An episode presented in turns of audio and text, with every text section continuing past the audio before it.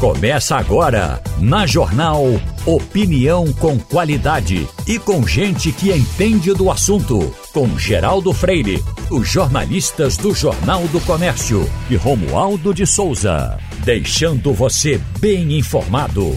Passando a Limpo. Começando Passando a Limpo aqui na Rádio Jornal. Agora a gente tem na bancada hoje o Romualdo de Souza, Ivanildo Sampaio e também o Rodrigo de Azevedo.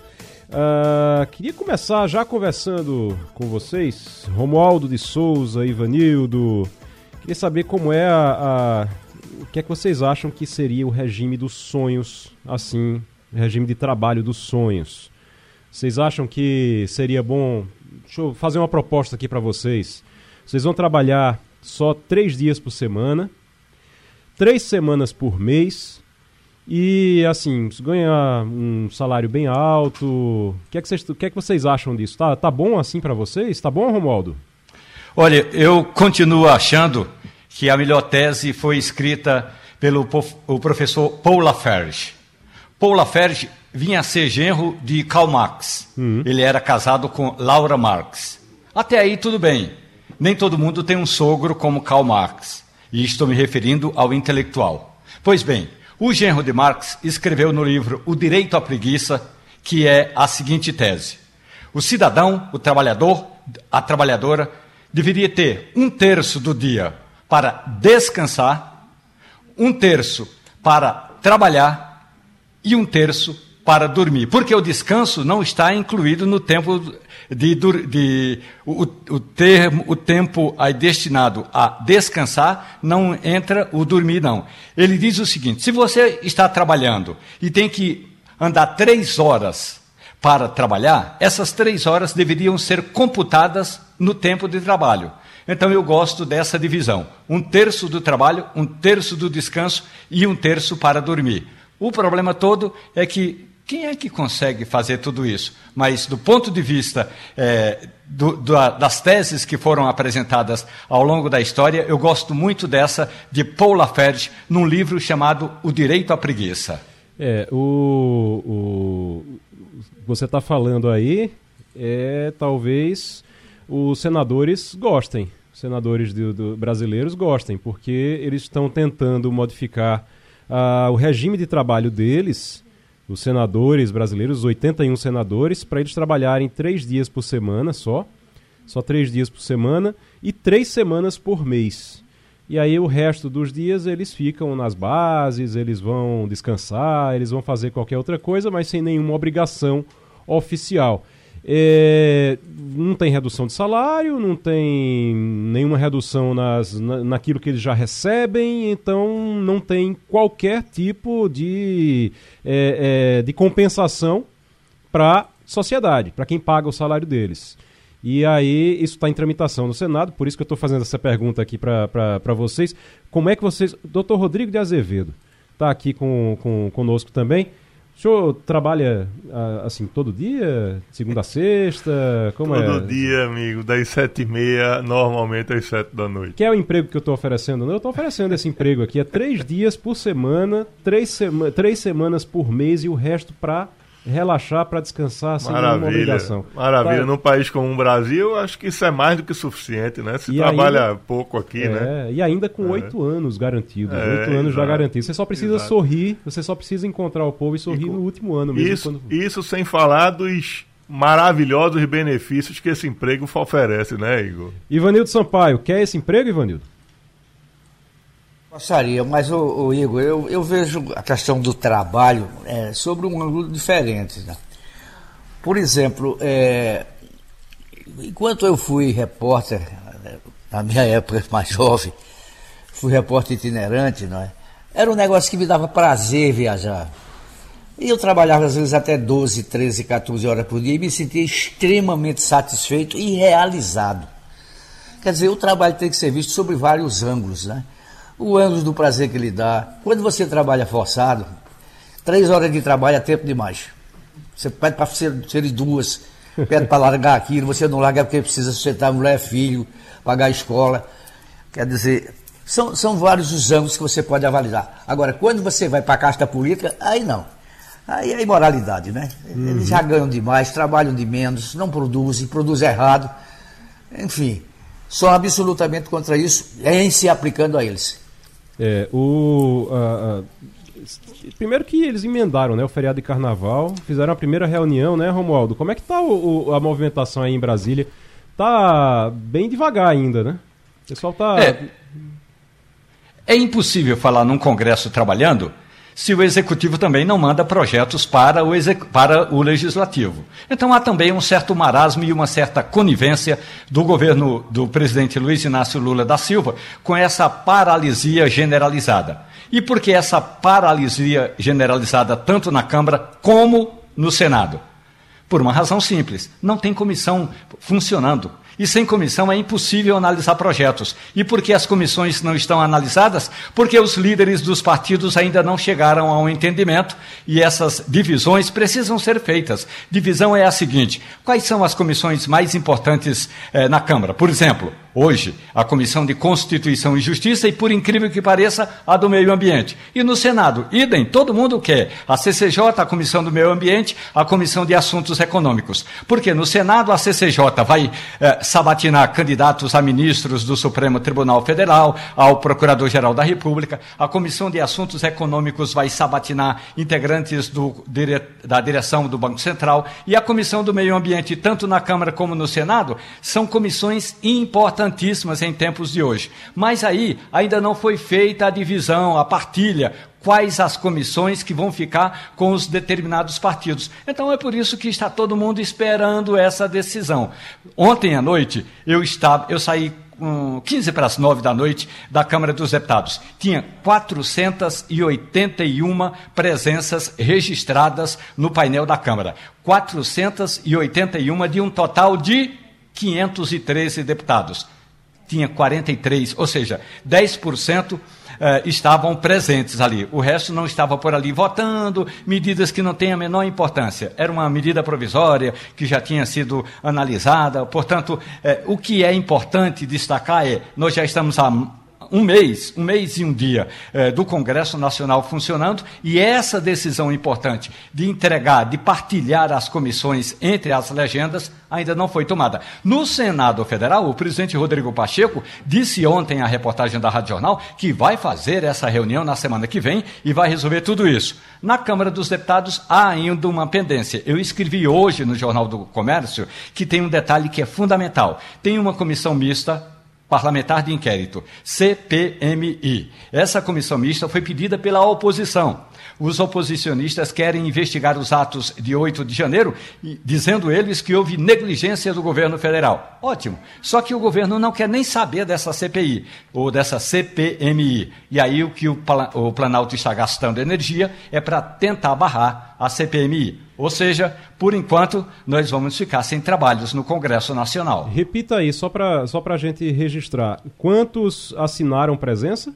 483, 483. E quantos estavam lá, realmente? É, 40, não tinha nem 50, então eu estou botando aí 48 só para fazer uma, uma, um bom percentual. 10% estavam no plenário uh, antes, uh, a hora em que eu saí, era aí 9, 9 e pouquinho. Uh, agora, é, é importante destacar, durante todo o dia, o plenário da Câmara esteve vazio. E o do Senado o do Senado, que tem 81 senadores, três de cada estado, nenhum, não, não houve nenhuma sessão ontem. Estava fechado, inclusive, lá. Fechado, com a cordinha passada lá. Muito bem. É, fica difícil, né, de, de você. É, doutor é, Rodrigo. A, a, pergunta que eu me faço é como é que eles. Bom dia, Romualdo. Como é que eles assinaram essa presença, né? O, o ouvinte deve estar se perguntando. Eles assinaram isso de forma remota, estavam em casa acompanhando remotamente, ou alguém assinou por eles lá a, a presença não, deles, não ou eles assinaram eles, e foram embora. É, né? Tem que ter o dedinho e uma senha. Pois é, então Aí, assinaram o que, e foram embora. O que embora. ocorre é o seguinte: a, a, o, o painel é aberto, ontem foi aberto por volta das 6 horas da manhã. Então, 6 horas da manhã, o deputado ou a deputada chega na Câmara, vai lá, bota o dedinho e digita uma senha de quatro números. Aí o parlamentar pode voltar para casa, pode voltar para a academia, pode voltar para o parque da cidade e pode fazer atividades parlamentares no gabinete ou fora do gabinete. Muitos, e aí eu não tenho nenhum e, receio de dizer, muitos estavam em atividades fora do parlamento, porque dentro do parlamento não tinha absolutamente nada para fazer. Eu então, Muita gente prefere é, fazer contatos. Por exemplo, ontem a presidente da MUP, Associação Municipalista de Pernambuco, estava aqui em Brasília. Aí a presidente da MUP saiu para cá, para lá, foi no Palácio do Planalto, no Ministério. Muitos deputados estavam ter, com ela a tiracolo. É uma atividade parlamentar. Agora, dentro do plenário, não passou de 10% dos que assinaram a presença. É. É, acho que o, mais uma é, mais um absurdo que a gente vê no Brasil, né? Mas eu atribuo a culpa disso, Igor e Romualdo, a nós, né? O brasileiro que não acompanha, que não fiscaliza, que não reflete essa insatisfação no dia da eleição. A gente tem um grande problema que é votar no político favorito, independentemente de avaliar o desempenho desse político na legislatura anterior, né? Então, se eles fazem isso de forma corriqueira e o, o máximo que a gente faz é pontuar esses fatos é, na mídia, na imprensa, enfim, para levar pelo menos ao conhecimento da população. Mas a população, diante dessa informação, é, simplesmente fica indignado com ele mesmo, né? Mas não reflete isso na hora de, de eleger, isso não vai mudar nunca. Né? Não vai mudar nunca, porque, em tese, como o Romualdo falou, eles estavam desenvolvendo atividades que, sob o aspecto técnico, poderia ser atribuído como uma atividade é, inerente ao cargo, né? Agora, Mas, eu, é, no agora... momento que você se entra no Congresso, assina a presença e vai para a academia fazer ginástica, você está cometendo uma fraude, não só na função, mas com o rendimento que ele tem, né, com, com a população brasileira que paga o salário dele para que ele trabalhe. Deixa eu, deixa eu, deixa eu fazer, um, dar uma de, de advogado aqui, viu, doutor Rodrigo? Deixa eu dar um de, de advogado aqui dos deputados em relação a uma coisa. Romualdo, é, como é que está a movimentação das comissões também? Porque também pode acontecer de os deputados estarem apresentando coisa, protocolando o projeto, fazendo tudo, e as comissões não estão funcionando, a coisa não circula, eles não têm, e fica tudo, tudo travado, não tem o que fazer mesmo. É, o Sistema Jornal do Comércio fez um levantamento das atividades parlamentares dos 25 deputados de Pernambuco que tomaram posse em 1 de janeiro. Boa parte deles ainda não conseguiu nem lugar para morar. Isso é um detalhe importante. Lugar para morar é assim: ou tem um apartamento funcional, ou recebe 8 mil, em valores redondos, recebe 8 mil reais, 8 mil por mês. Isso é uma, uma questão que ainda não está pacificada. Primeiro, a Câmara dos Deputados destina um apartamento ao parlamentar. Então, se ele perder a eleição, ele tem até, até 90 dias para deixar o apartamento. Tem gente que ainda está ocupando, faz três legislaturas e está na justiça e ainda, ainda, ainda não resolveu. Então, essa questão da moradia é fundamental, ainda não está totalmente pacificada. Tem deputado que não está ocupando o gabinete porque o gabinete ainda está em reforma. Imagine você, tem mais de, dos 513, praticamente a metade é, renovou o mandato. Significa que quem não conseguiu ainda está tentando é, trocar mesa, cadeira, trocar o piso. Essa essa, isso também deixa muita gente insatisfeita e insegura até para trabalhar. Além do que, você pode imaginar o seguinte: agora, a Câmara dos Deputados e o Senado Federal têm 54 comissões, eh, que são as chamadas comissões permanentes. Pelo regimento interno, quanto maior for o partido, mais possibilidade tem aquela legenda, ou se, se juntar dois ou três, a federação, é, de escolher a comissão. Qual é a mais importante hoje? Todo mundo briga, na, tanto na Câmara como no Senado, pela CCJ, a Comissão de Constituição e Justiça e Cidadania. Ocorre que o maior partido na Câmara não é o PT, é o PL. Só que o PT fez um acordo para ficar com a CCJ, não um acordo com o PL, que o PL não cederia, mas o PT está fazendo, formando federações. E aí, ao formar uma federação, se juntar com outros partidos, o PT torna-se a maior legenda e vai escolher a CCJ. E aí, a segunda comissão, quem é que vai pegar? Como é que vai ser essa distribuição? É muito complicado. 27 comissões permanentes, daqui que se resolvam todas essas comissões, e mais ainda, tem uma briga interna dentro dos partidos. Quem é no PT que quer ir para a CCJ?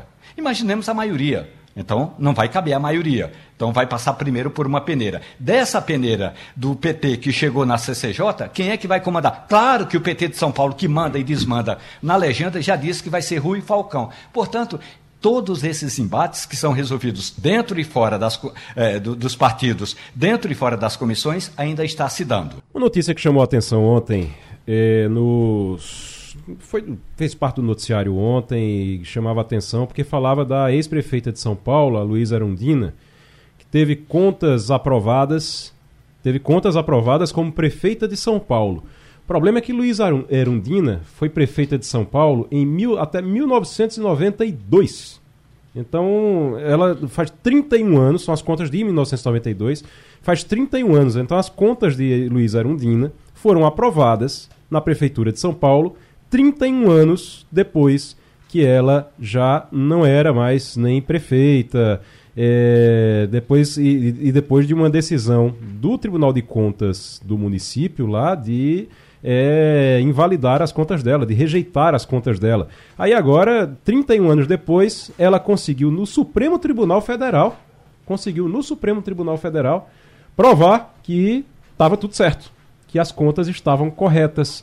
Ela não foi diretamente prejudicada, é, é, foi prejudicada, é, claro, a imagem dela ficou prejudicada na época, ela teve outras candidaturas, foi deputada federal várias vezes, é, então conseguiu não, não foi atrapalhada diretamente, mas pesou para a imagem dela durante 31 anos. Isso é muito ruim. Uma outra notícia que também essa semana é, movimentou o noticiário nos últimos dias foi o Ministério Público Federal que denunciou o ex-prefeito do Recife, Geraldo Júlio, e ex-gestores da saúde do Recife também por suposta falsidade ideológica num contrato lá da época da pandemia, lá da época da Covid. Estamos falando de 2020. 2020. O que é que acontece nesses casos? Você tem uma demora muito grande, um atraso muito grande no, no para poder se resolver alguma coisa. Enquanto não resolve, fica todo mundo ali é, dependendo de, é, é, é da, da, da, imagem que se forma em torno daquilo. Então, o que é que acontece?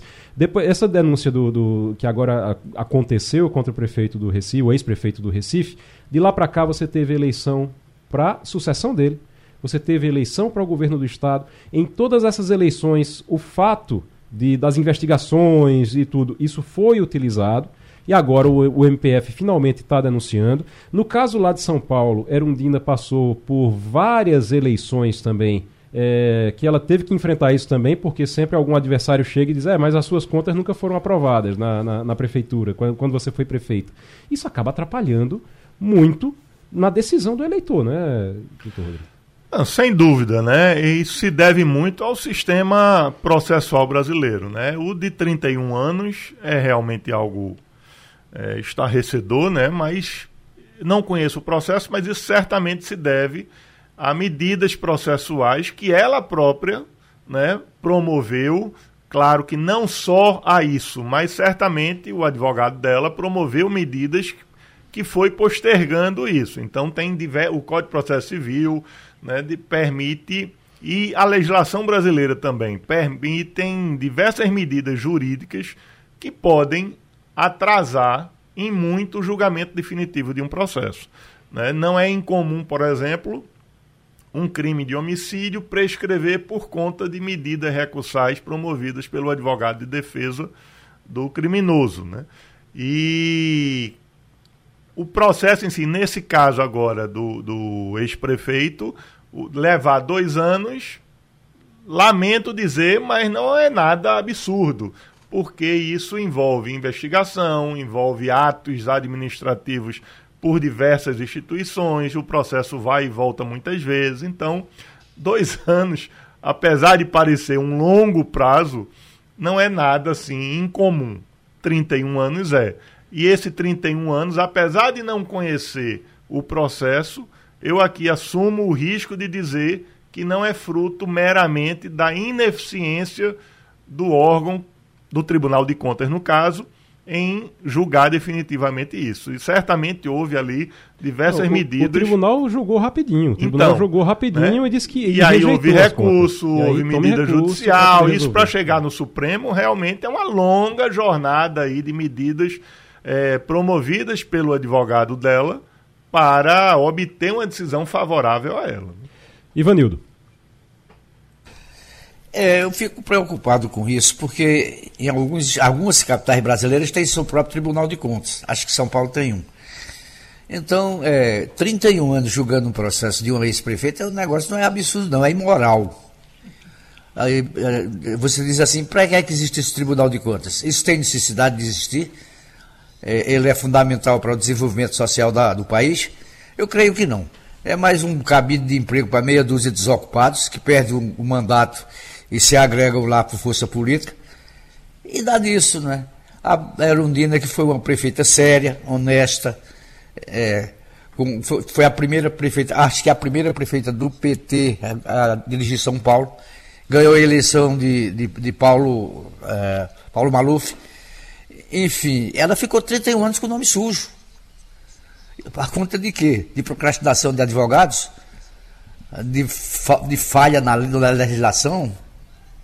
Enfim, é um negócio muito ruim, né? Precisa ser reestudado. Tem um negócio que em Brasília, Romualdo, você tem. Você já, a gente já teve. Não sei como é que tá a situação agora, mas a gente já teve, nessa história de ficar esperando decisão judicial, deputado que ia para Papuda e voltava, né? Ia para o presídio e voltava para dar expediente. Né?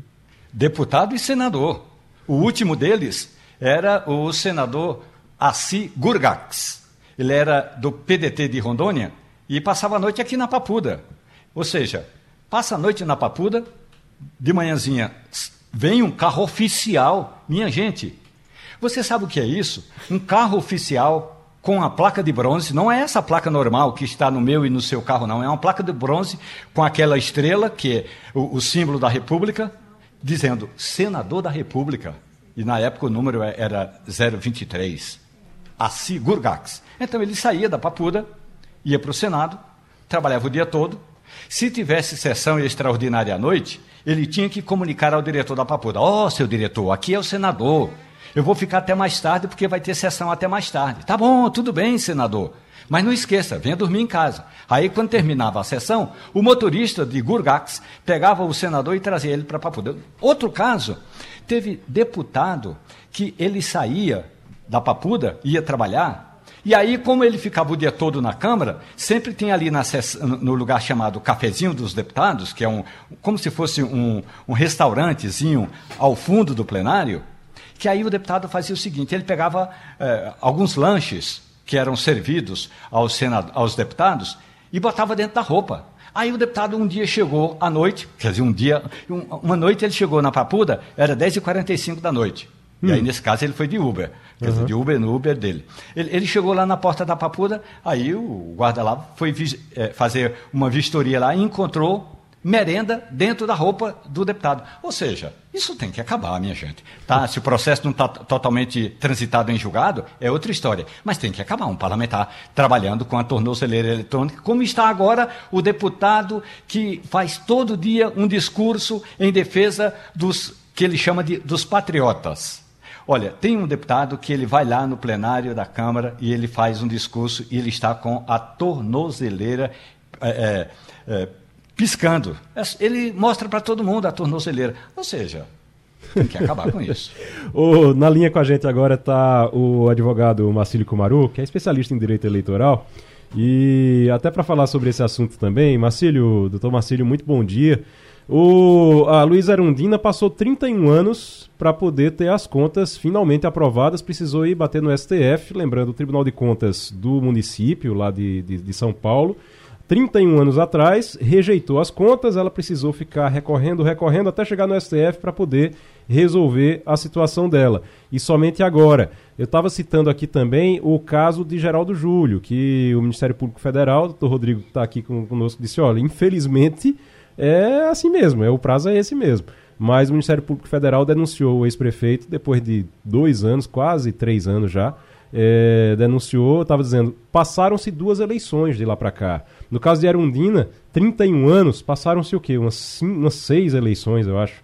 mas acho que umas, umas cinco ou seis eleições, é. É, cinco eleições, né, nesse caso, é, nesse período, então é algo que acaba influenciando na, na, na também nas, nas campanhas eleitorais, né? Essa demora da justiça, doutor Marcelo. Bom dia. Bom dia, Igor. Bom dia a todos aí. É um prazer estar participando da, da Rádio Jornal Recife, doutor Rodrigo, Romualdo, Ivanildo. É, Igor, é, é uma situação é, bem atípica, né? Eu não, nunca tinha visto nada parecido no, no, processo eleitoral, alguém com uma pendência tão longa. A, a, a, então candidata das eleições sucessivas, ela, se não me engano, foi eleita aí quatro vezes depois, é, e ela sempre ficou com os recursos judiciais. Ocorre que é, esse julgamento, de acordo com os noticiários, são de das contas de 91, ou seja, acabava, acabava de, de ser promulgada a Lei Complementar 64, que é a lei da, das ineligibilidades, que é de 90. E ela tem uma, um dispositivo que é um, até um questionamento com a própria Constituição Federal, que diz que quando você tem julgamento no, no órgão de contas é, sem recurso e que haja dolo, que hoje em dia foi alterado, que haja foi alterado agora em 21, para que haja multa para alguém, isso pode tornar a pessoa inelegível. Obviamente a Constituição deixa muito claro que quem julga contas na verdade é o parlamento, não é o órgão de contas, ele é auxiliar. Mas nesse caso, a Justiça Eleitoral Brasileira tem julgado que esses órgãos de conta, em, em uma decisão específica, sem recurso administrativo, de algo, algo doloso, é, pode sim levar ao impedimento de um candidato à, à candidatura. Então, coincide aí, né? É, esse Tribunal de Contas de município também é algo que não pode mais existir, existe só em algumas capitais. E, é, de fato, isso é utilizado tanto politicamente, eu acho que essa demora fez com que houvesse um desgaste enorme na imagem de um candidato, é, tanto é no direito isso é porque não tem como você estar tá com essa pendência ad eterno é, de um processo ser julgado das suas contas. Obviamente, a própria lei determina que você tenha ou recurso administrativo ou o próprio judiciário reconheça ou não.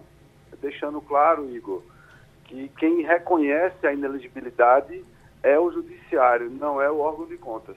Então ele pode ter uma decisão de reprovação é, e o judiciário entender que aqui não é causa de ineligibilidade, aqui não é um, algo doloso, algo que causou enriquecimento ilícito, que leve à ineligibilidade.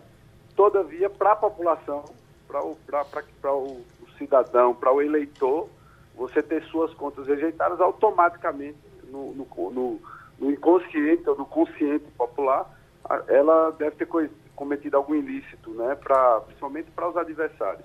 Então, Igor, isso é algo inadmissível, né? No, no Estado democrático, você passar é, todo esse período, 30 anos, esperando suas contas serem julgadas e ser usado isso contra você. E que muitas vezes aquele julgamento não quer dizer que você é uma pessoa inelegível, a depender do que de fato aconteceu. Que, que só quem pode reconhecer é a Justiça Eleitoral. Doutor Rodrigo?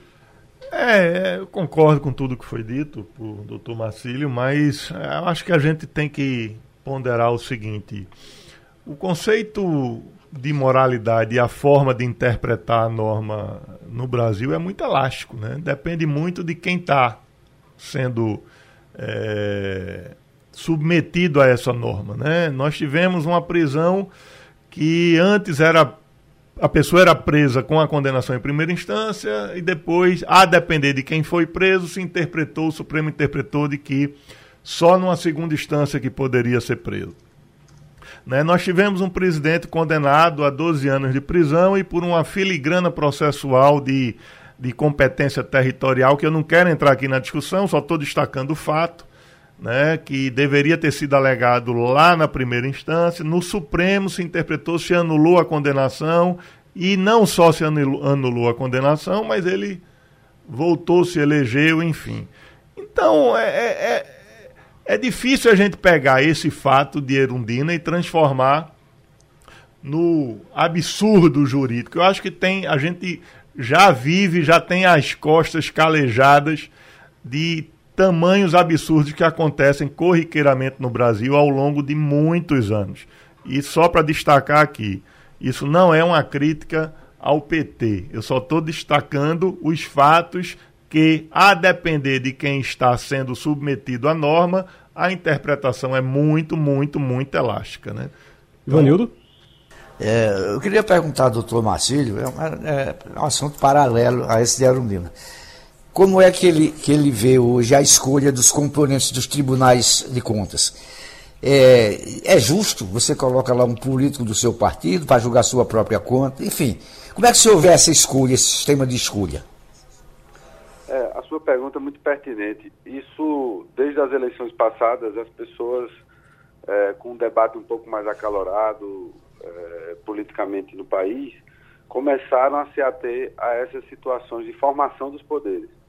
Então, de, de, de início, para lhe responder, eu digo o seguinte: a, a democracia, para de fato ser uma, um país democrático, ele, ele requer alternância de poder. Se não houver alternância de poder, a gente vai ficar numa situação completamente difícil do ponto de vista é, de uma ideologia única ou de uma vertente política única. Por quê? É, quando um partido passa 16, 20 anos no poder, durante a saída desses, desses outros órgãos, tribunais de conta, é, tribunais de conta da União, tribunais de conta dos estados e outros órgãos, como até o Supremo, eles vão ser, é, ao final, né, nomeados pelo presidente da República, pelo Poder Executivo. Isso não é peculiar ao Brasil, várias de outras democracias esse processo é bem parecido, só que quando aqui a, a gente tem um, um único partido passando muito tempo no poder, ele começa a formar esses órgãos é, dessa forma. E, e aí fica essa situação, como é que ele vai negar as contas, ou como é que ele vai, como é que aquele, aquela pessoa vai dar um não a mim que nomeei para um cargo vitalício com todas as todas as, as situações benéficas, vamos dizer assim, todos os direitos que aquela pessoa vai ter naquele cargo vitalício. Isso causa um certo angústia ao cidadão, ao jornalista crítico e, e, e à sociedade jurídica também. É, então, assim, hoje a formação dos tribunais é dessa forma, né? com, a, com a indicação, é, você vê aqui no TRE de Pernambuco, é o presidente da República para alguma para as nomeações dos cargos do advindo do, do, da OAB, os tribunais de contas é o governador do estado, né? é, e aí nos cargos de, de, Brasília são passam pelo executivo que a partir de agora vai ser pelo pelo presidente Lula é, que novamente vai ter uma maioria aí, assim, de indicações do Supremo, que serão, virão duas aí. Então, isso cria uma, uma a, a resposta a essa situação é uma resposta bem delicada, porque isso é de matéria constitucional. Teria que mudar o modelo de formação dos tribunais, porque, de fato, você nomeia quem vai lhe julgar. É, se houver muita alteração do período do tempo que seu partido esteja ali comandando o executivo, você vai mudar muita gente e você daqui a pouco compõe até uma maioria naquele órgão é, que vai lhe julgar sucessivamente ou que vai julgar, entre aspas, seus inimigos, é, que também é outro problema. O simples fato da notícia é, para a população que alguém está sendo julgado as contas irregulares sem saber sequer o que foi, se foi ele ordenador de despesa ou não, se houve algo ilegal ou um enriquecimento, isso já desgasta o opositor. É, eu sempre destaco uma situação, fazendo um paralelo é, a essa situação, o código nosso eleitoral é de 64, de, 6, de 65, e, ou seja, ele era período daquela, daquele período que uns chamam de intervenção, outros de ditadura militar, e, e ele já ali tem uma, é, já proibia é, a prisão dos candidatos antes e depois do, do processo eleitoral, do exercício do sufrágio, para não ter intervenção do Estado, do delegado de polícia. Até hoje essa norma foi recepcionada, ninguém quis alterar. A intenção do legislador era não intervenção no resultado. E olha que foi em 65. E hoje nós temos é, várias formas de intervir. O relatório do Tribunal de Contas dizendo que suas contas foram rejeitadas, decisões judiciais à véspera do registro, é, inúmeros fatores impedem hoje candidaturas. É, e à luz da população também o desgaste político, como colocou o Igor. Então, assim, essa formação dos tribunais É, os tribunais de contas do município não podem mais existir, mas os tribunais de contas dos estados, é, os, a, a, sua maioria é de cargo de carreira, mas uhum. os, os cargos de conselheiro são indicação, ou se reformula esse modelo de ingresso, ou a gente tem que entender que o processo democrático ele, ele exige uma alternância, senão a gente vai ficar fadado a, a, ter um órgão muitas vezes com uma visão unilateral. A gente conversou com o advogado especialista em direito eleitoral, Marcílio Comaru, naquela... Oi? Deixa eu te contar uma história rapidinho. Claro. 30 segundos de história, meu amigo, minha amiga ouvinte da Rádio Jornal. Hum. Nesta semana, um grupo de parlamentares protocolou um pedido para a criação da CPMI, destinada a investigar os atos de 8 de janeiro. Até aí, tudo bem. A brincadeira. A deputada Carla Zambelli, do PL de São Paulo, estava ali uh, junto aos microfones, tentando fazer uma transmissão ao vivo, o que chamam de live, uma transmissão ao vivo. Hum. Aí ela não conseguia a conexão. Ela chegou-se para o colega de partido, Zé Truvão, um caminhoneiro de Santa Catarina, um importante parlamentar, muito bem votado, que tem dois metros e três de altura e anda com um chapéu de abas largas, como diz o poeta, que é o que usa tornozeleira eletrônica. A piadinha. Carla Zambelli falou: Zé, referindo-se a Zé Trovão. Zé, sai daqui de perto do seu roteador de Wi-Fi, porque eu não estou conseguindo fazer a conexão, que é como os bolsonaristas chamam a tornozeleira eletrônica. É roteador, roteador de Wi-Fi. Roteador de Wi-Fi. Ok. Tem um bocado de roteador de Wi-Fi, então, nesse. Tanto é que o DEPEN, o Departamento Penitenciário Nacional, tá não está dando né? conta. Né? E aí está correta a informação, não está dando conta. Não tem tornozeleira para todo mundo. Agora mesmo o ministro do Supremo Tribunal Federal, Alexandre de Moraes, liberou mais uma leva dizendo que tem que colocar tornozeleira. A Papuda não tem tornozeleira para essa Agora, gente toda. Uma pergunta, Romualdo. O, o Alexandre de Moraes liberou. O, tá. Essas pessoas podem sair, podem ir para casa. Se não tiver Isso. tornozeleira, elas vão? Não sai. Tem que ficar não lá até, até aparecer Tem que ficar até chegar.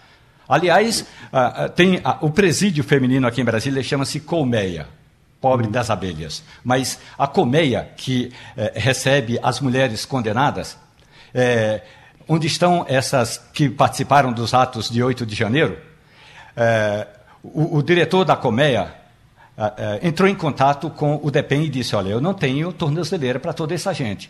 Aí o Departamento Penitenciário Nacional entrou em contato com vários, várias secretarias de segurança pública e conseguiu no estado de Goiás uma, digamos, doação, um empréstimo de 25 tornozeleiras. Então, está se salvando porque eh, aqui em Brasília, vidro ficou caro depois do quebra-quebra de 8 de janeiro e tornozeleira eletrônica nem na Feira do Paraguai você encontra. O doutor Rodrigo, quer abrir uma empresa aí para uma indústria para produzir tornozeleira eletrônica, não? Igor, eu não quero conversa com, com contrato com o poder público, né? Tô fora dessa. ô, ô Romualdo, é, diz uma coisa: toda essa discussão de combustível, se aumenta, se não aumenta, é, como é que fica, é, é, se vai reonerar, se não vai reonerar, reonerou, não total, mas reonerou, foi uma vitória de Haddad, mas antes disso teve uma discussão feia dele com o Gleisi Hoffmann, né? O PT Tudo e, e Haddad não estão se entendendo muito bem, não. Exatamente, tudo ocorreu porque o ministro Haddad esteve com o presidente Lula e bateram o martelo. Vai ter essa decisão toda aí de onerar, de aumentar tributo. É assim, na prática é isso, aumentar tributo.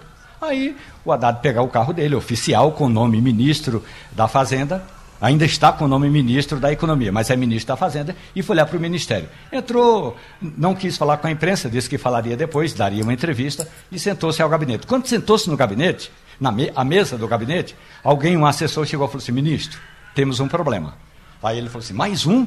Aí o, o assessor mostrou um comentário da presidente do PT. É bom lembrar que a Haddad também é do Partido dos Trabalhadores. A presidente do PT, Gleisi Hoffmann, em outras palavras, estava dizendo que de, é, aumentar tributo sobre combustível, combustíveis era uma decisão que ia é, de encontro às propostas do companheiro dela, companheiro Lula, na campanha eleitoral. Aí o Haddad, gente, não é possível que isso esteja acontecendo. Pegou o telefone e ligou para Lula. Presidente, tem alguma coisa que eu não estou sabendo?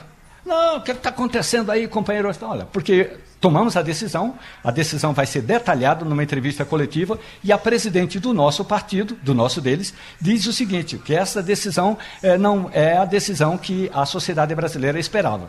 Ah, você sabe como é que é? Glaze, disse Lula.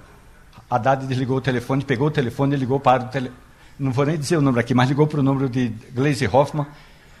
Disse para ela que ele, Haddad, é o ministro da Fazenda. Disse para ela que ele, Haddad, esteve com o presidente Lula, conversaram por uma hora e 19 minutos e que a decisão que era dele tinha sido referendada pelo presidente da República. Aí Gleisi falou assim: não, mas essa crítica que eu fiz não foi como presidente do PT, foi como uma importante cidadã, uma parlamentar. Aí o Haddad retrucou: é, mas no seu Twitter consta Gleisi Hoffmann, deputada federal do PT de São Paulo, e aí tem embaixo presidente nacional do Partido dos Trabalhadores. Então a senhora falou como presidente do PT. E aí foi um arranca-rabo.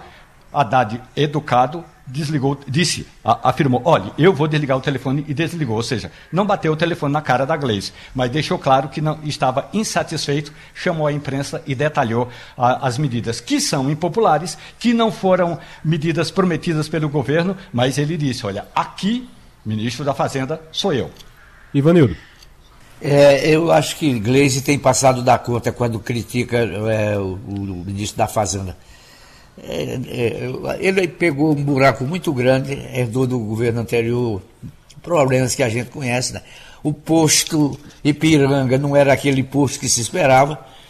O Brasil vai mal, a economia vai mal, a inflação ameaça subir, vai subir. Eu não sei como é que o Haddad vai sair de tanto problema, não é? que a cada dia só parece crescer. E se não bastasse, o próprio partido começa a criticá-lo. Não é? Não sei se o presidente Lula tem como conter a euforia despregada de Gleisi Hoffmann. Essa mulher a gente sabe, ela é radical, é? enfim. O Brasil que tenha pena, nós que tenhamos pena de nós mesmos, porque o Brasil vai mal. Ah, para você ter uma ideia. É, Ivanildo. O, é, só, é, é, porque Ivanildo está Ivanildo tá falando, Romualdo, sobre Glaze, o radicalismo é. de Glaze Hoffman. E a informação que eu tenho, inclusive, é que ela se aliou ao pessoal agora para poder criticar o, o, o, as medidas da economia. Da economia do governo do PT. Então. É, e tem um detalhe importante.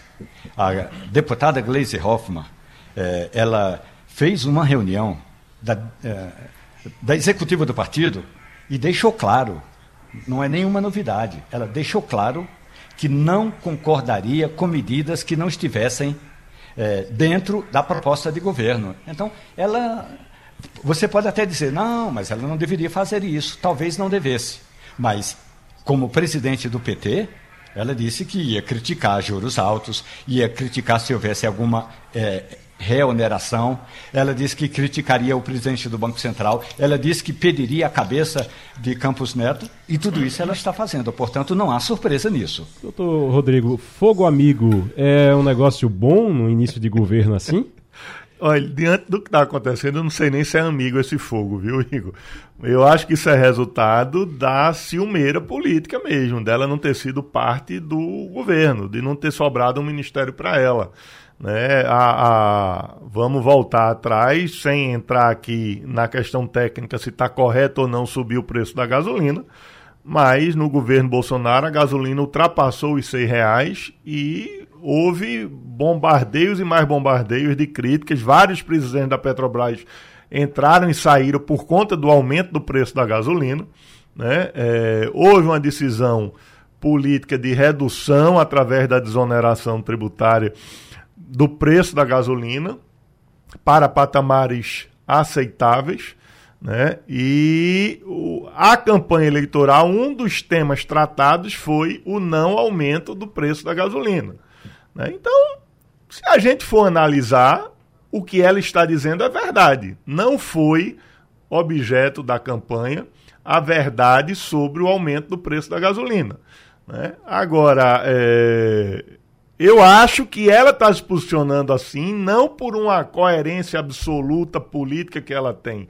Acho que ela está se posicionando assim para puxar o tapete do atual ministro da economia, porque não, essa não foi a primeira briga, não foi a primeira discussão entre ela e, e o ministro. Né? Então, a meu ver, existe aí sim uma ciumeira política com um claro objetivo de minar a gestão do ministro da Fazenda. A essa altura, tirar Fernando Haddad, Fernando Haddad e botar ela, Gleisi Hoffmann, para ser ministra da Fazenda, já pensou? o ministro Alexandre de Moraes, o ministro do STF, recebeu representantes de, de redes sociais ontem, disse que avisou que elas vão ser regulamentadas no Brasil. Isso é a regulamentação das redes sociais para melhorar a autorregulação. Teve essa conversa com ele já, disse que vão ser regulamentadas externamente por, parte, é, por lei e tudo, mas que elas têm que melhorar a autorregulação. Tinha gente lá do Telegram, do Twitch, do TikTok, Quai, Meta, Google, YouTube e Twitter, todo mundo lá conversando com o ministro Alexandre de Moraes. E isso é uma polêmica, porque até que ponto é, você pode intervir na numa, dentro da empresa, numa, da, da forma como se está querendo, essa regulamentação ela funciona de que forma, doutor Rodrigo? Olha, Igor, eu sou muito assim, muito objetivo nessa linha. As mídias sociais hoje são um meio de comunicação. Né? Se no Brasil existem legislações, normas, etc., para meios de comunicação como rádio, televisão, imprensa escrita, etc., por que não haver regulação e não censura, mas regulação, definição de regras, parâmetros, licenças, etc., para as mídias sociais. Então, é, por uma questão isonômica, tendo em vista que as mídias sociais é sim um veículo de comunicação, ou se cancela as regras para toda espécie de meio de comunicação, ou se também regula é, os meios de comunicações que estão aí sendo veiculados através da internet. Eu não vejo esse trauma, razão para esse trauma é, entender uma regulação de um veículo de comunicação como censura. Quando se fala, ah, mas porque vai impedir a liberdade de expressão.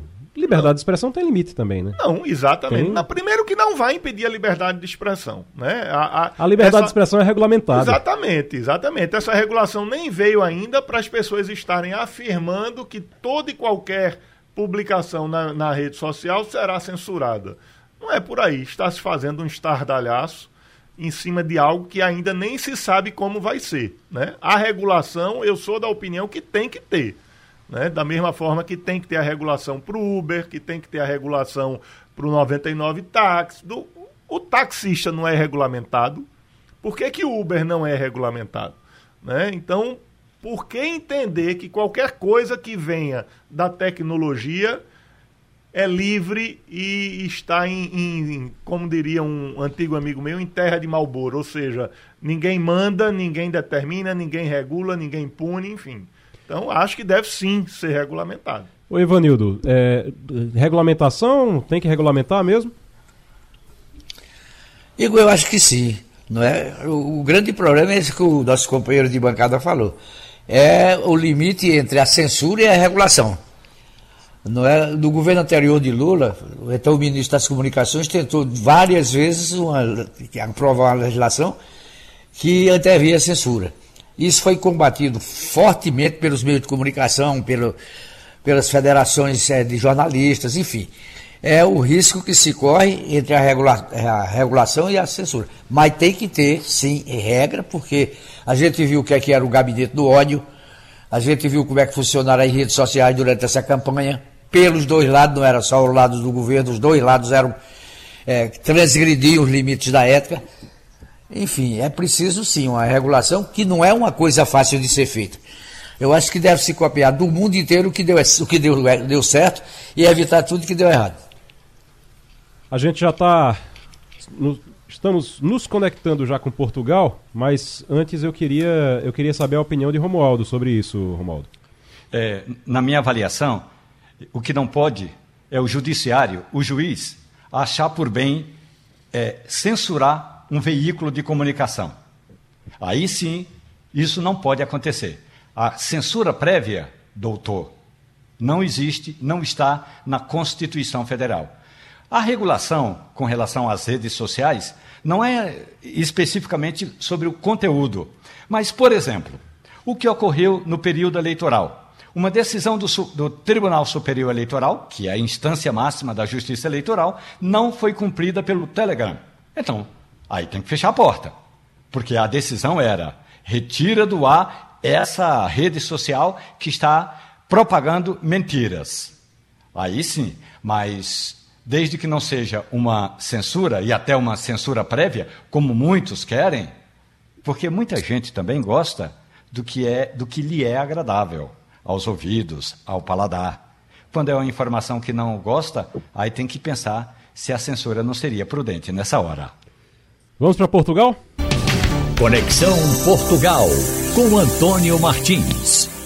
Antônio Martins, Conexão Portugal, já direto de Lisboa, conversando com a gente agora.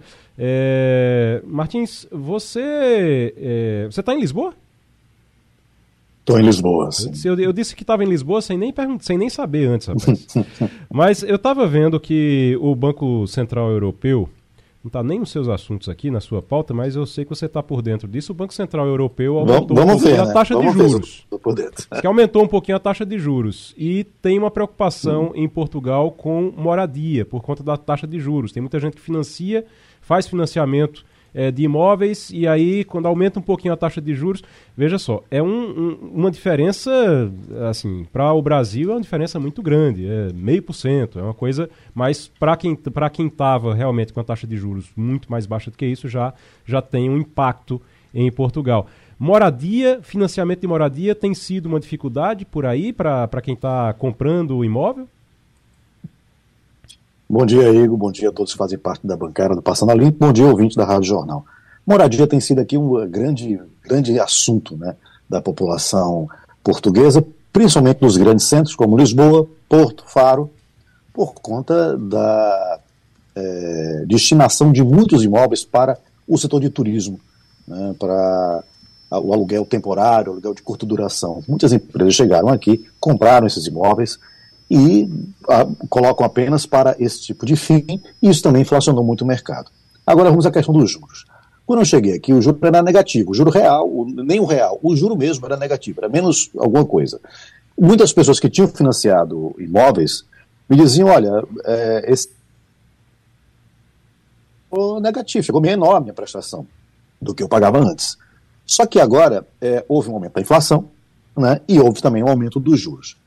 Quando você tira o juro e, e faz a, a é, é, é, tira daí a, a inflação, ou seja, o juro real ainda é negativo, né? ao contrário do Brasil. No Brasil, a gente tem um juro de 13,75%, mas a inflação, quando você vai tirar a inflação, tem um juro real ainda de 8%. Aqui não, aqui esse juro real ele é praticamente zero. Então, é, a, se você for pensar do ponto de vista é, de fazer aí a compensação, inflação, juro, enfim, talvez isso não, não tenha grande impacto, mas na, no dia a dia, na hora de pagar, está vindo mais caro. Entendi. E aí as pessoas realmente estão, estão é, é, enfim, com problemas na hora de pagar esse, esse, esse juro, por mais que, por menor que seja essa diferença, o, o, as, os salários aqui, quando aumentam, também não aumentam num, numa diferença muito grande, então sempre há uma perda. Romualdo de Souza. Antônio Martins, boa tarde, meu querido colega. Eu estou me preparando, ou pelo menos estava me preparando, para acompanhar hum. eh, o presidente brasileiro Luiz Inácio Lula da Silva a Lisboa em abril. Já está tendo confusão por aí, Martins? Bom dia, Romualdo. Já está. Desde que João Cravinho, Gomes Cravinho, que é o ministro das Relações Exteriores, dos Negócios Estrangeiros, como é o nome de fato aqui em Portugal, ele esteve aí na semana passada no Brasil e ele anunciou que, que Lula iria ser recebido na Assembleia da República, mas não só isso, iria discursar na solenidade do 25 de abril. 25 de abril é uma data extremamente importante aqui para Portugal. É quando marca a volta da democracia, ou, ou, pelo menos até a instalação da democracia, de alguma maneira, porque o país passou é, de um, do, do, da monarquia, teve um, um, período ali republicano e depois entra com a ditadura de Salazar, e isso vai até 75 mais ou menos. E o 25 de abril é quando, de fato, uh, o, o salazarismo cai e começa a, a, o período democrático aqui em Portugal. Então, é uma data muito importante. E o que acontece? Nenhum chefe de Estado até então tinha sido convidado para é, discursar nessa data. Os partidos de direita e extrema-direita chiaram bastante. Alguns disseram que não iam participar da cerimônia, iam sair do, da, da Assembleia no, na hora que, que é, é, Lula viesse discursar, e ficou aquela saia justa, porque, além de tudo, o ministro dos Negócios Estrangeiros ele deu essa informação à revelia do presidente da Assembleia da República, que era quem deveria ter sido ouvido, consultado os líderes dos partidos para depois anunciar esse tipo de coisa, esse tipo de convite. E aí foi uma questão muito complicada. Por fim, o, o presidente da República disse que ele sim, ele convidou Lula para vir para Portugal no 25 de abril, mas ele não confirmou que ele convidou Lula para discursar na solenidade do 25 de abril, na, na solenidade de fato do 25 de abril. Por, até porque ele também estaria entrando em outro poder, né, que é a Assembleia da República. E aí ficou essa questão. Ele foi convidado, mas ninguém sabe por quem, no final das contas. E, no final mesmo das contas, a Assembleia da República definiu que vai. É, Lula vai discursar sim na Assembleia, mas não na solenidade do 25 de abril. Vai ter uma solenidade específica para ele, para ele ser recebido, de boas-vindas e tal. É uma visita de chefe de Estado. E ele vai discursar, mas não exatamente na é, cerimônia do 25 de abril. Doutor Rodrigo. Bom dia, Martins. É, eu vi uma notícia aqui que é, tem aumentado o número de professores brasileiros nas universidades de Portugal. Me surge a dúvida se isso é um convênio entre as universidades portuguesas e as universidades brasileiras, ou se isso é fruto de profissionais brasileiros que estão imigrando para Portugal e, ao chegar aí, estão seguindo carreira acadêmica e se empregando nas universidades Existe esse dado se, se esse aumento de profissionais brasileiros lecionando em Portugal é fruto de um convênio ou realmente são imigrantes que estão se empregando como professores? Doutor Rodrigo, existem muitos convênios das universidades brasileiras com as universidades portuguesas, inclusive para a questão mesmo dos alunos, né? tanto os alunos de graduação como os alunos de pós-graduação, que querem fazer especialização, mestrado, doutorado, o próprio Ministério Público Federal, Augusto Aras, esteve aqui essa semana assinando um convênio com a Universidade Católica Portuguesa para que é, membros do Ministério Público pudessem fazer algumas, é, algumas formações aqui na Universidade Católica do Porto. E como houve com a Universidade Católica do Porto e com o Ministério Público Federal, existem vários convênios de várias entidades brasileiras com várias universidades portuguesas e de universidades brasileiras também com universidades portuguesas. Mas, de fato, o que acontece é que essa, essa, esse aumento né, é, de, é de profissionais que vêm para cá e que, porque fizeram mestrado aqui, doutorado, acabam ficando, acabam conseguindo vaga como pesquisador e depois seguem como professores também.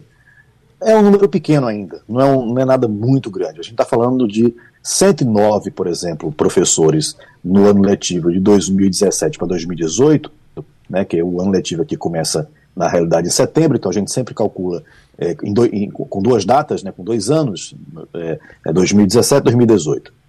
É, em comparação com 2020, 2021, que chegou a 268, ou seja, de 109, 109 para 268, 149% de aumento.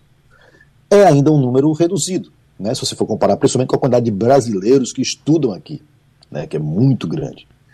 É, é, Brasil só perde para a Espanha em número de, de, professores estrangeiros aqui.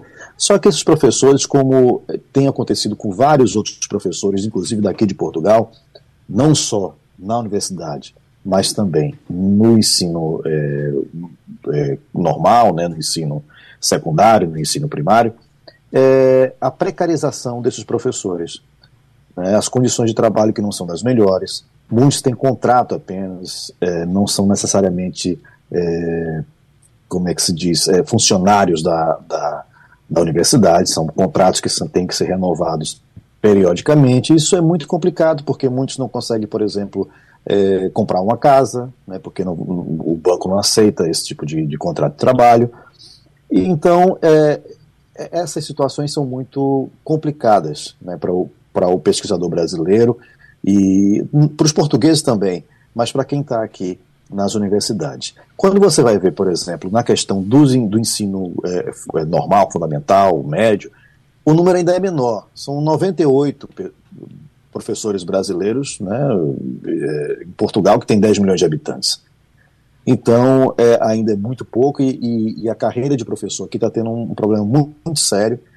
Está faltando professor, né, e eles estão sempre reivindicando muito, desde o, ano, final do ano passado, entrando por esse ano, é greve, né, em cima de greve, muita manifestação na rua, porque os contratos, na maioria das vezes, são contratos precários, né, é, sem que as pessoas tenham, de fato, uma condição de é, seguir na carreira e crescer na carreira, que pode até ser bem remunerada ao longo do tempo, mas desde que você tenha de fato uma inserção, você entre como, contra, como contratado de fato do Estado ou de uma universidade. Ivanildo Sampaio.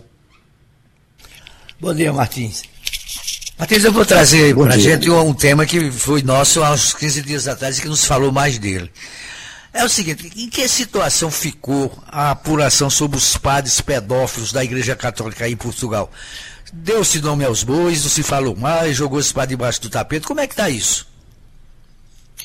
Veja, Ivanildo, o, a entidade episcopal aqui, a entidade é, é, é do, dos padres, né, que ficou de analisar esse relatório, é, deu um prazo até agora, março, acho que semana que vem, deve estar, de fato, se pronunciando, depois de se debruçar esse, sobre esse relatório, analisar esse, esse relatório e tomar algumas iniciativas. Né? Alguns casos chegaram à justiça, mas foram arquivados, né? nove pelo menos foram arquivados, 16 chegaram à justiça, nove foram arquivados. Tem se falado, sim, né? de vez em quando tem alguma notícia, mas ainda está a bola está na vez agora com a a Igreja Católica aqui em Pernam ah, desculpa, aqui em Portugal, que estaria, enfim, analisando esse relatório para tomar algumas decisões. Né?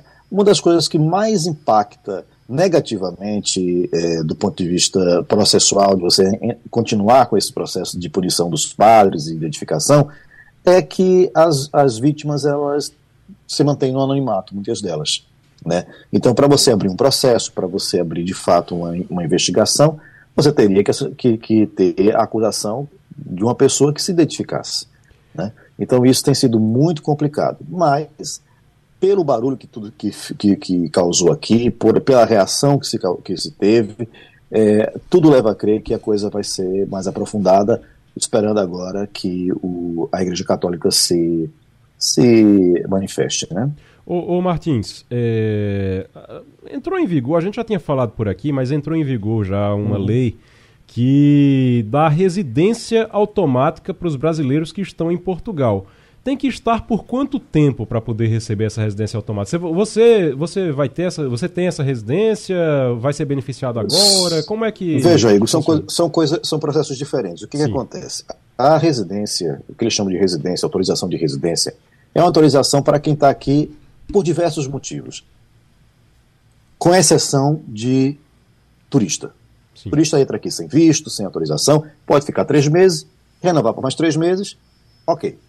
Mas se você está aqui trabalhando, estudando, ou porque seu, a sua esposa ou o seu companheiro estão aqui trabalhando e você tem que se juntar como família, ou, ou você vem se juntar, um filho menor de idade vai se juntar aos pais, tudo isso aqui você vai pedir uma autorização de residência. E, e essa, essa, esse, esse, esse tempo de autorização de residência vai é, variar consoante a situação em que você está, ou como estudante, ou como acompanhante de, de, um, de um trabalhador, ou trabalhando, enfim.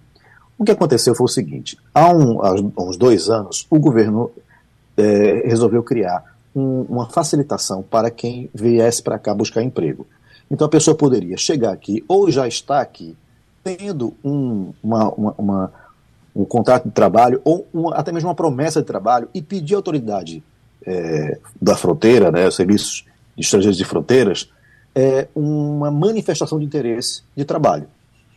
Correu muita gente para pedir isso. Né? E isso legalizava a situação de quem estava trabalhando, por exemplo, aqui ilegal, porque entrou como turista, mas estava com um emprego, então ela, ele conseguiria pelo menos ter essa autorização é, dessa forma. 150 mil pessoas né, foram atrás disso, o CEF não teve condições de atender, o CEF está sendo extinto, vai ser agora um outro órgão que vai tomar conta dessas questões, e para que ele possa entregar para este outro órgão, resolveram fazer o seguinte: quem for de países de língua portuguesa, ou seja, da CLLP, qualquer cidadão que tenha pedido a manifestação de interesse em 2021 e 2022, vai ter isso, reno... vai ter isso autorizado por um ano, podendo ser renovado por mais um ano. Então, na realidade, é só para essas pessoas que estão nessa condição. Entendi. Agora, quem mora aqui há mais de cinco anos, né, em qualquer situação, desde que legalizado, né, porque estava ou trabalhando ou estudando, né, pode pedir, sim, a autorização permanente. Aí a pessoa vai pedir uma autorização, um cartão de cidadão, e ela vira praticamente um cidadão português. Uhum. Né, e pode até pedir a cidadania. E Entendi. o passaporte é, é, é, português. Mas são coisas um pouco diferentes nesse sentido. Essa autorização é para quem pediu a manifestação de interesse, porque está trabalhando, porque está com a promessa de emprego e até agora não recebeu. Está um, dois, três anos esperando isso, isso não se resolve. O CEF decidiu então que quem pediu vai ter essa autorização é, automática. A gente vai conversar com o ministro André de Paula. Está na linha com a gente já? Ainda não? Pronto, daqui a pouquinho então a gente vai ter o, o ministro André, André de Paula para conversar com a gente aqui sobre o Ministério da Pesca, como é que tá esse, quais são o, os planos dele para esse momento agora para esse começo de, de, de, trabalho e também para este ano no Ministério, que foi recriado, né, Romualdo? O Ministério da Pesca foi recriado agora para poder. É, o, o, Ministério tinha sido criado na gestão de, de Lula Sim. e depois foi transformado numa secretaria. Agora, é, com essa nova é, esse novo formato da esplanada dos ministérios, com 37 pastas, aí o presidente Lula recriou o Ministério da Aquicultura e Pesca. Aliás, tem uma historinha interessante que eu queria ouvir também do ministro André de Paula, que é o seguinte, viu, Igor? Hum. O, a ministra Ideli Salvati, ex-senadora de Santa Catarina, do PT de Santa Catarina, foi ministra dessa pasta. E aí, uma vez eu fui a reportagem da Rádio Jornal foi ouvi-la lá no, no, gabinete dela e estava um, uh, um, cheiro de peixe no gabinete. Aí eu perguntei se o pessoal estava com medo do peixe. Ela falou assim: olha, normalmente aqui eu não me incomodo que o pessoal coloque comida no, no, uh, no forno de micro-ondas, não, mas quando trazem peixe é um problema danado que fica esse cheiro desse jeito. Mas uh, o problema da Ida Salvati não era tanto o cheiro de, do peixe, porque o cheiro do peixe é agradável. O problema era, ela disse que a maioria das pessoas não sabia ou não, não se arriscava em dizer o nome do Ministério Aquicultura. Aí eu falei assim, então a senhora vai ter de fazer uma, um media training, um treinamento para nunca errar aquicultura e pesca. Eu... É aquicultura aquicultura e pesca. O, o, gente, o PIB cresceu, notícia de agora, o PIB cresceu 2,9% em 2022. Registrou queda no último trimestre, mas foi registrado aí esse aumento do PIB em, no Brasil em 2,9% em 2022. Só que a expectativa é crescer menos agora em 2023. Tem muita gente dizendo que esse crescimento de 2022 foi por causa do, das medidas que foram tomadas pelo governo Bolsonaro, ali já, já próximo do, do, do, do fim do governo. Só que no último trimestre deu, apareceu como queda aqui. A economia é, em 2021 subiu 5% e em 2022 2,9%. A tendência é crescer menos ainda agora, né, Romualdo? A expectativa, aliás, o ministro da Economia, o ministro da Fazenda, Fernando Haddad, o ministro da Fazenda, Fernando Haddad, eh, disse na entrevista coletiva nesta semana que os números eh, que seriam divulgados hoje eh, não refletem necessariamente todas as medidas que estão sendo tomadas. É aquela história, né? Quando o número é positivo, ou muito positivo, é o retrato real do que estamos fazendo. Quando não é o esperado, quando não é o mais positivo, a gente tem que achar uma, uma responsabilidade, jogar a culpa em alguém. No caso é, desse, desse PIB que está sendo divulgado hoje, Ontem eu tive a oportunidade de conversar com um, um, diretor da CNI, da Confederação Nacional da Indústria. O que ele me disse foi o seguinte: a indústria está esperando Até agora, e olha que foi ontem, portanto, primeiro dia de, de março. Até agora, não foi é, é, dada nenhuma medida que a gente possa dizer: esse governo tem rumo ou esse governo não tem rumo. Será, e aí me disse o diretor da CNI, será que a gente vai ter de esperar o centésimo dia? Olhe, para quem está com a máquina pública nas mãos ou para quem está com o emprego garantido no serviço público, tudo bem. Mas para nós, que dependemos do mercado, da economia, está muito ruim, tá, a gente não pode esperar tanto. Essa foi a reclamação da Confederação Nacional da Indústria. A gente estava falando de Glaze Hoffman aqui, a informação agora é que Glaze está defendendo que Campos Neto peça demissão ou seja demitido. Ainda, Glaze ainda esticando a corda com o presidente do Banco Central mesmo depois de terem dito a Lula que parasse com isso, que não fizesse isso, que estava dando errado, né? O presidente do Senado Federal, e por que o Senado Federal? Porque uhum. essa, é, para que alguém torne-se presidente do Banco Central, tem que passar por uma sabatina no, na Comissão de Assuntos Econômicos do Senado. O presidente do Senado falou assim: minha gente, esse assunto não está em pauta, nós não vamos gastar energia com esse assunto. Essa é uma questão política da presidente do Partido dos Trabalhadores. Na prática, o que quer Gleisi Hoffmann? Ela não aceita que é, Campos Neto, o atual presidente do Banco Central, continue sendo o gestor dessa importante área. Por quê? Porque a regra diz o seguinte: que o presidente do Banco Central, aliás, uma das melhores medidas tomadas eh, no governo do presidente Jair Messias, o governo de Bolsonaro levou essa pauta adiante e emplacou. Parabéns. Qual é a medida? O presidente do Banco Central tem mandato, mandato de quatro anos. E esse mandato é intercalado com o mandato do presidente da República. Ou seja, dois anos na prática, dois anos de Bolsonaro e dois anos de Lula. Portanto, o presidente do Banco Central não é uma indicação do presidente da República. O presidente do Banco Central é uma indicação apresentada pelo presidente da República. Se Lula quiser indicar um presidente do Banco Central, daqui a dois anos ele pode fazê-lo. Mas agora não, não tem motivos. Só porque a presidente eh, do PT não gostou da cara, quer dizer, não, não gostou da cara e das ações do presidente do Banco Central, o PT não tem esse poder e o Congresso não vai fazer isso, não vai comprar essa briga. Doutor Rodrigo Azevedo. É exatamente isso que Romualdo falou, né? Existe um mandato a ser cumprido e o que define isso é uma norma jurídica, né? Então, a Gleide Hoffmann precisa entender que as normas no Brasil precisam ser respeitadas, inclusive pelos gestores do Brasil. Né? Então, ela que aguarde o término do mandato do presidente do Banco Central para trabalhar um nome que agrade a, a pessoa dela. Né? Mas enquanto isso não acontecer, ela vai ter que engolir o presidente do Banco Central. Ô, ô, Romualdo e Ivanildo, a gente viu nos últimos anos toda aquela polêmica, Ivanildo, sobre vai ter comemoração do é, de 64, da, do golpe de 64, da revolução de 64, e o exército comemora, o exército não comemora, o exército faz o quê? E, e sempre teve alguma manifestação ali nesses últimos anos de Bolsonaro.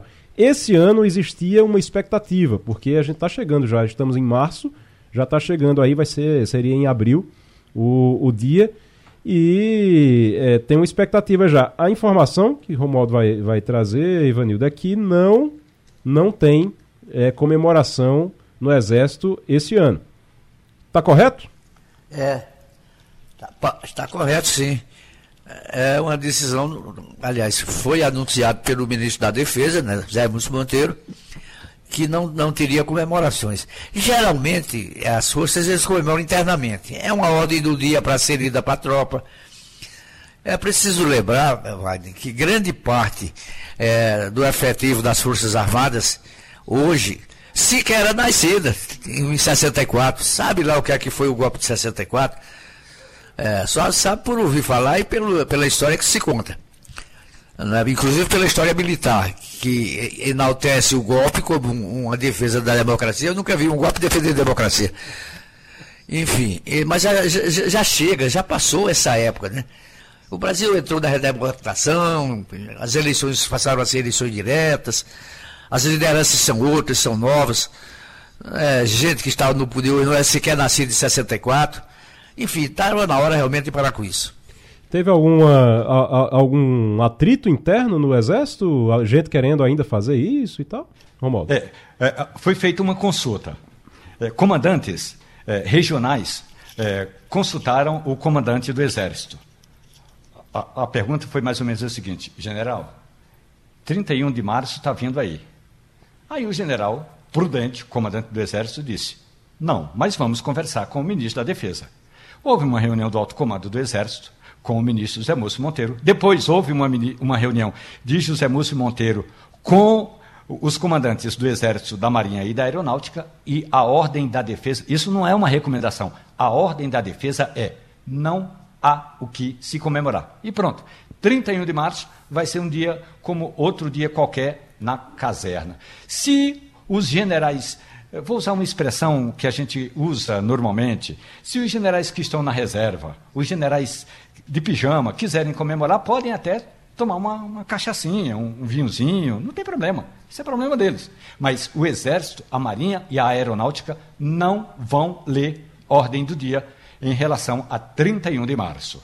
O presidente Lula fez uma mudança na ABIN. A ABIN é a Agência Brasileira de Investigação é, tem os arapongas lá, né? O pessoal chama os arapongas, os espiões, pessoal que, que, que faz o trabalho de inteligência. E que uma reclamação esse ano, uma reclamação já desse ano, desde que Lula assumiu, é que a ABIN ela não estava funcionando do jeito que estava. Ela estava na, ela estava na defesa, né, né Romualdo? Ela estava no GSI, estava no Gabinete GSI, estava dentro de do gabinete institucional, é, no gabinete sob de o comando do general Heleno. E aí, é, não estava funcionando, que tinha muita gente ali infiltrada, que queria que fosse uma coisa mais próxima.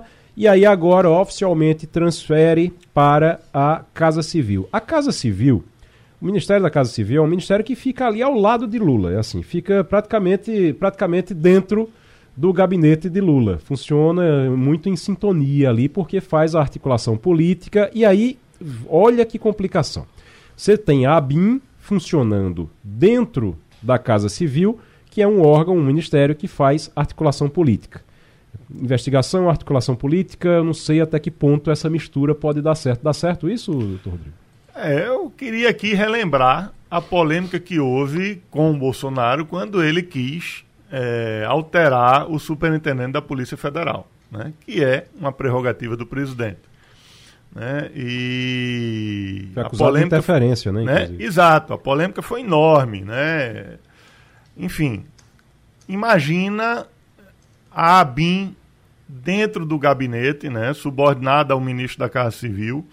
E, enfim, com, me preocupa como essas informações serão utilizadas e qual a finalidade que será dada à BIM. Né? Evidentemente que não estou afirmando que será utilizado de forma inde... que será utilizada de forma indevida, mas é... tudo bem que a BIM não é um órgão independente, ela pertence ao Poder Executivo, mas eu acho isso. É, me incomoda isso. Tirar de onde estava e que já vinha funcionando para trazer para dentro do palácio né, e ficar subordinado ao ministro da Casa Civil, que é um ministro, que é o ministro mais ligado ao presidente e que está ali para fazer todo o trabalho voltado ao presidente, né? É, o, o, eu não sei até que ponto, assim, você tirar, eu, eu, eu não sei não, eu sei que a, o objetivo principal de retirar do gabinete de segurança institucional é enfraquecer o gabinete de segurança Sim. institucional. Então, mas... Porque teve é um, é um gabinete, é uma área que teve muita força no governo Bolsonaro, que tem muita ainda influência, é, que eles estavam querendo realmente esvaziar o gabinete de segurança institucional. Agora, o destino é que realmente chama a atenção a Casa Civil. Tinha outras opções que foram discutidas, Romualdo? Ou Casa Civil mesmo era a opção desde o início? Olha, a opção do general Gonçalves Dias era continuar com ele. O chefe do GSI vai ter agora para fazer o quê, minha gente? Tomar conta dos jornalistas? Porque o GSI toma conta dessa, eh, digamos, o Gabinete de Segurança Institucional, toma conta da segurança do presidente da República e do vice, dos familiares do presidente e do vice. Só isso. A segurança do Palácio do Planalto, do Palácio da Alvorada, do Palácio do Jaburu, onde mora o vice. O Alvorada mora o presidente e o Jaburu o vice. Só vai ter ação de, de, de, de segurança. O, eu, aliás, é, quando eu recebi essa informação duas semanas atrás, eu conversei com o general é, G. Dias, ou Gonçalves Dias, e ele falou o seguinte: olha, é o seguinte, o senhor sabe como é que eu sou. Eu sou um homem da caserna. Ou seja, para ele, é, ele segue as instruções. Aí eu falei, mas general, mas vão acabar com o seu ministério, com a sua secretaria, o senhor não vai ter quase nada para fazer. Tem, tem sempre alguma coisa. E deu um sorriso largo.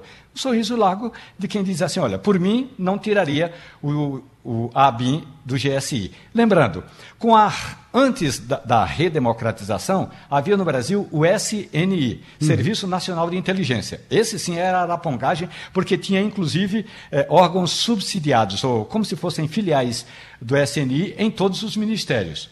Isso é um fato.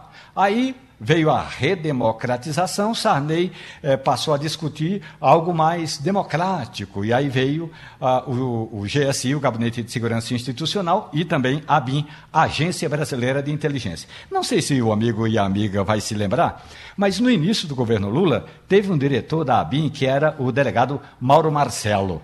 Esse homem fazia estripulias isso, ainda não havia toda essa rede social que a gente chama. Mas quando ele foi convidado pelo presidente Lula no seu primeiro mandato para ser o diretor da ABIN, ele mandou para todas as redações uma, um, um vídeo, Ivanildo, eu lembrei muito disso agora, um DVD, contando a história dele como delegado, o jeito como ele se comportava e o jeito como ele iria comandar o, a ABIN, Agência Brasileira de Inteligência.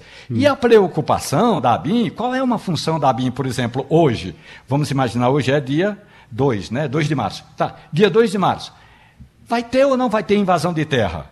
Isso é uma preocupação importante. Vai ter ou não vai ter mais invasões na esplanada dos ministérios, nos prédios públicos? Isso é uma ação da ABIN, da Agência Brasileira de Inteligência, entre outros assuntos. Então, o que o presidente Lula fez foi: oh, vamos chamar Rui Costa, que é o seu, seu chefe da Casa Civil, vamos botar nas mãos de Rui Costa.